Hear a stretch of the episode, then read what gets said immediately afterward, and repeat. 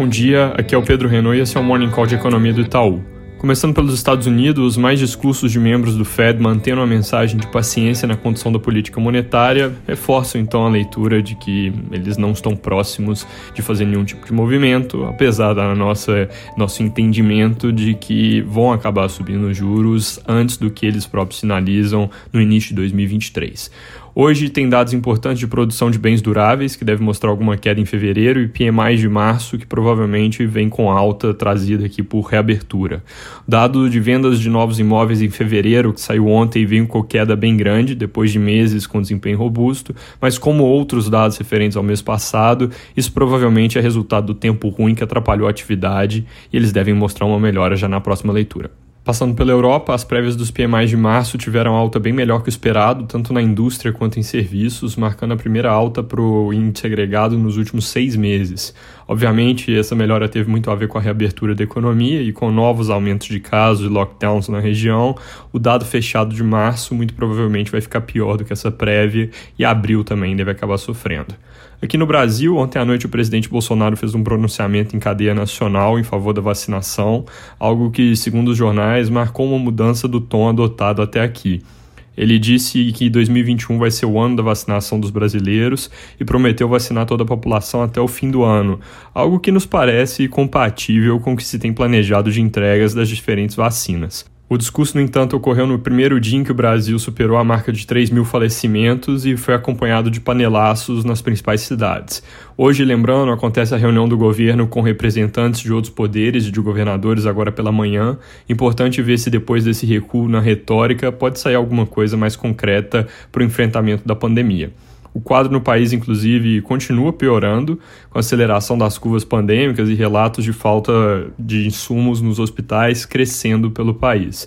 É, infelizmente, nada muito novo aqui nesse front. Apesar disso, aquele ponto que eu comentei ontem continua válido, de que há sinais incipientes de desaceleração das internações em UTIs em certas partes do país e que o dado que o município de São Paulo divulga com ocorrências respiratórias em hospitais continua em queda e tem funcionado esse dado ao longo da pandemia como como um bom indicador antecedente para internações. Outra coisa que vale comentar é que o ritmo de vacinação no Brasil segue acelerando. Média móvel de uma semana ficou em 354 mil vacinados por dia ontem, vindo de cerca de 250 mil na semana passada. Mudando de assunto, ontem o ministro do Supremo, Cássio Nunes, foi contra a suspeição do ex-juiz Sérgio Moro e, com isso, em tese, fechou a votação com placar de 3 a 2 em favor do ex-juiz. Mas aí, na sequência, a ministra Carmen Lúcia decidiu mudar de voto, passando a amparar a tese da suspeição e, com isso, o resultado foi invertido. Tanto a ministra quanto os ministros Gilmar Mendes e Lewandowski, que deram os outros dois votos pela suspeição, disseram que ela se aplica apenas ao caso do ex-presidente Lula, então então isso não representa automaticamente a reversão de toda a Lava Jato, mas ainda assim pode criar um precedente nessa direção. Sobre o ex-presidente, essa discussão acontece em paralelo ao habeas corpus que foi aprovado pelo ministro Faquim e que deve ser analisado no início de abril na corte. Então, apesar da coisa girar mais ou menos em torno da mesma pessoa, são assuntos diferentes. Além desses temas que trazem mais barulho, no fronte econômico segue a conversa nos jornais sobre possibilidade de decretação de estado de calamidade, dessa vez com uma reportagem no valor econômico, mas ainda sem nada muito concreto. Hoje o Congresso pode começar a votação do orçamento desse ano, mas tem muita pressão para comandar emendas e mais gasto, e com isso pode atrasar o processo, com a oposição já anunciando que vai tentar obstruir a votação.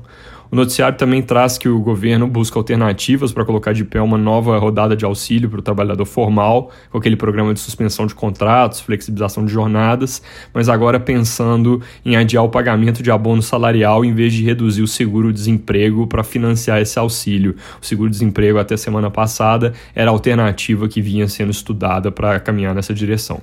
Para terminar, passando pela parte de dados, confiança do comércio acabou de ser divulgada mostrando um colapso de 18 pontos e meio em março, pior nível desde maio do ano passado, agora em 72 pontos e meio.